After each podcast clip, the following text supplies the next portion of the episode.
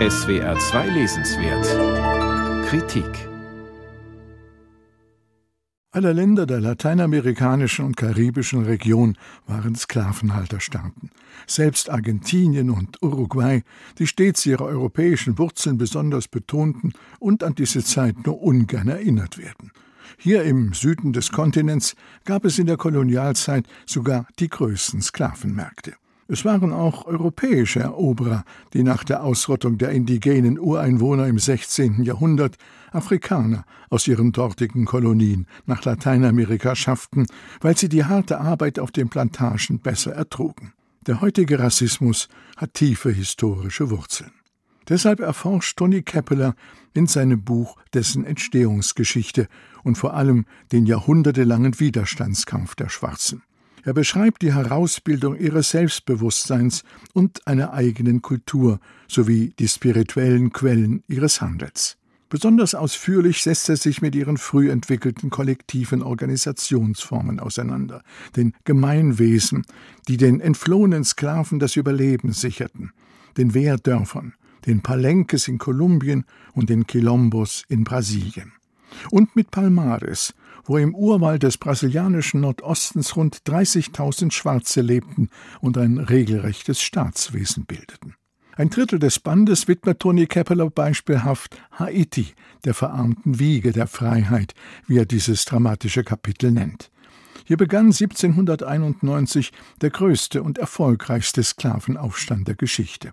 Aus ihm entstand Jahre später die nach den USA erste unabhängige Republik des Kontinents mit einem schwarzen Kaiser an der Spitze. Doch die Freiheit dauerte nicht lange.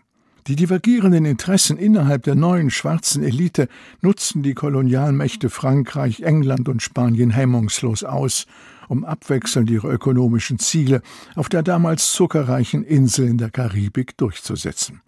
Frankreich erkannte zum Beispiel die Unabhängigkeit erst an, nachdem Haiti zu immensen Entschädigungszahlungen für die Enteignung der Sklavenhalter bereit war. Sie wurden erst 1947 eingestellt und machten das Land zum Modell des postkolonialen Schuldnerstaats, wie Keppeler schreibt.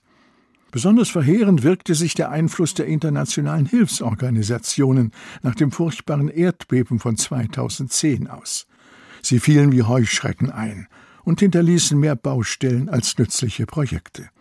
Die Skrupellosigkeit der Hilfsindustrie, so der Autor, machte die einstige Wiege der Freiheit endgültig zu einer Albtraumrepublik. An deren Entstehung hat allerdings von jeher die haitianische Elite entscheidend mitgewirkt. Zu den Vorzügen dieses Bandes gehört es, dass Tony Keppeler auch auf die schwarzen Denker verweist, die gerade die Karibik hervorgebracht hat, wie zum Beispiel das kleine Martinique. Hier ist Aimé Césaire 1913 geboren, der bedeutendste schwarze Poet des 20. Jahrhunderts, so Keppeler, und Begründer des Begriffs der Negritude. Damit hat er die kulturelle Identität aller afrikastämmigen und aller schwarzen Menschen Afrikas definiert und zu einem neuen, nicht nur europäischen Humanismus beigetragen. Größter Sklavenhalter in Südamerika war übrigens die katholische Kirche. Der Dominikanerorden unterhielt sogar eine Zuchtanstalt für Nachwuchs, um von den teuren Importen aus Afrika unabhängig zu werden. Dem Leser stockt mitunter der Atem angesichts der geschilderten Barbarei, die Weiße an Schwarzen verübten.